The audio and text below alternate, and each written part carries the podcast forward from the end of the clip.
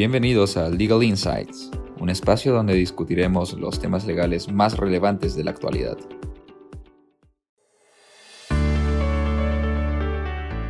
Hola, soy Johanna Romero, asociada del área ambiental de Payet Rey Caubi Pérez Abogados, y en este episodio de Legal Insights vamos a conversar con Jimena de las Casas, asociada también del área ambiental, quien nos comentará acerca de los alcances de la OEFA como ente regulador. Hola Jimena, bienvenida, ¿cómo estás? Muy bien, Johanna, encantada de estar aquí con ustedes. Bueno, Jimena, para comenzar quisiera que nos cuentes un poco sobre OEFA y sus principales tareas. Claro, el Organismo de Evaluación y Fiscalización Ambiental, UOEFA, es un órgano adscrito al Ministerio del Ambiente que se encarga de fiscalizar, supervisar, evaluar, controlar y sancionar las actividades en materia ambiental. Desde su creación, OEFA se ha fortalecido como institución y por este motivo los sectores que están bajo su administración han venido incrementándose a lo largo del tiempo. De hecho, actualmente OEF está a cargo de la fiscalización del cumplimiento de las obligaciones ambientales por parte de los titulares de proyectos de industria, minería, hidrocarburos, electricidad, pesquería, infraestructura de residuos sólidos y agricultura. Y muy pronto asumirá funciones de fiscalización ambiental en los sectores de transportes, comunicaciones, salud, vivienda, construcción y saneamiento e inclusive defensa. Creo que es un claro reflejo de los avances de la institución y del hecho de que hoy en día cuenta con una metodología clara de trabajo y con estándares serios, que dictan tanto sus supervisiones como las sanciones. Evidentemente, por ejemplo, la metodología para el cálculo de multas de OEFA. Esta fija parámetros claros y uniformes para determinar los factores tanto de beneficio ilícito como los que serían los atenuantes y los agravantes de una sanción. Así, hoy en día las empresas cuentan con las herramientas para estimar a grandes rasgos cuáles serían las sanciones que podrían ser impuestas ante incumplimientos ambientales. Pienso que eso es un gran avance.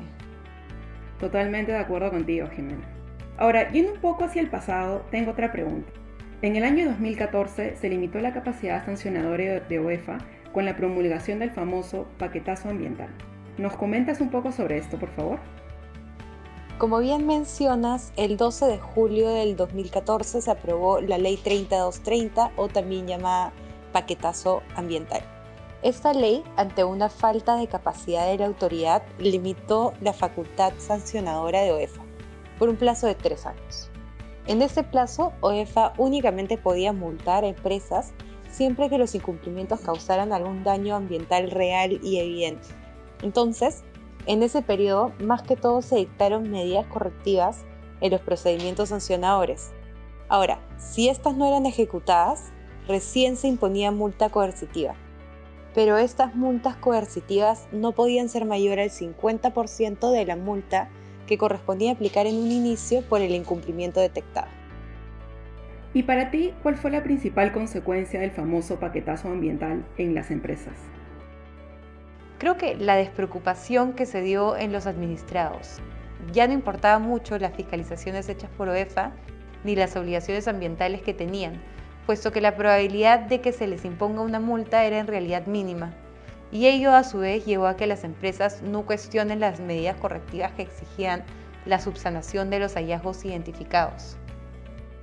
Sí, estoy de acuerdo contigo. Muchas veces, por ejemplo, se exigió mediante medidas correctivas la paralización de las actividades empresariales, costosos trabajos de rehabilitación en plazos cortos y la ejecución de medidas de manejo imposibles de cumplir, incluso más estrictas que el propio estudio ambiental. Sí, exactamente. Y muchas empresas, por desconocimiento, no cuestionaron estas medidas, incluso cuando eran desproporcionadas e inejecutables. Por ello, estas medidas rápidamente quedaron firmes y llevó a que los administrados estén obligados a su cumplimiento de manera permanente. Exacto. Luego, al no cumplirlas en las condiciones y plazos fijados por OEFA, las empresas serán sancionadas. Y como sabrás, el no cumplir con esas medidas es sinónimo de reiteradas multas de hasta 100 UITs, que se exigirán de manera coactiva por la autoridad y además se irán duplicando con el tiempo. Exacto, y es lo que yo llamo los incumplimientos perpetuos. Me parece adecuada la descripción. Y ya para finalizar, ¿qué recomendarías para evitar que las empresas caigan en esos incumplimientos perpetuos? Bueno, Johanna, en primer lugar recomiendo que tengan un registro actualizado de todas las medidas correctivas dictadas, incluso aquellas impuestas hace más de cuatro años. Así podrán identificar el estado de acatamiento de cada una de ellas y, de ser necesario, remitir reportes extemporáneos de cumplimiento ante OEFA. También recomendaría mantener un acercamiento con la autoridad y coordinar la medida más idónea esta coordinación claramente deberá realizarse desde antes que la medida correctiva adquiera firmeza y hasta antes de vencido el plazo para su cumplimiento, debido a que únicamente podrán variarse las medidas correctivas mientras no resulten exigibles. De acuerdo con lo que nos comentas, pienso que las empresas tienen que evaluar las oportunidades de acercarse a la autoridad sin miedo. En conclusión, debemos de tener en cuenta que el objetivo de las medidas correctivas no es punitivo, sino que buscan la restauración del ambiente. Así es, Johanna. Y es por eso por lo que el OEFA siempre estará abierto a escuchar a sus administrados y dialogar las alternativas para el efectivo cumplimiento de las medidas. Así es. Jimena, ha sido un gusto conversar contigo. Muchas gracias. Gracias a ti, Johanna. Muchas gracias por escucharnos. Si tienen alguna duda o consulta, pueden escribir a mi correo jrl.prcp.com.pe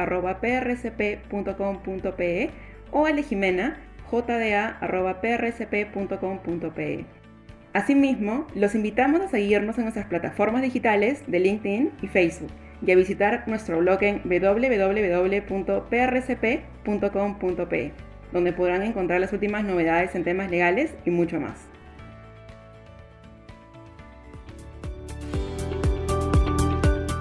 Esto fue Legal Insights. Gracias por escucharnos y hasta una próxima edición.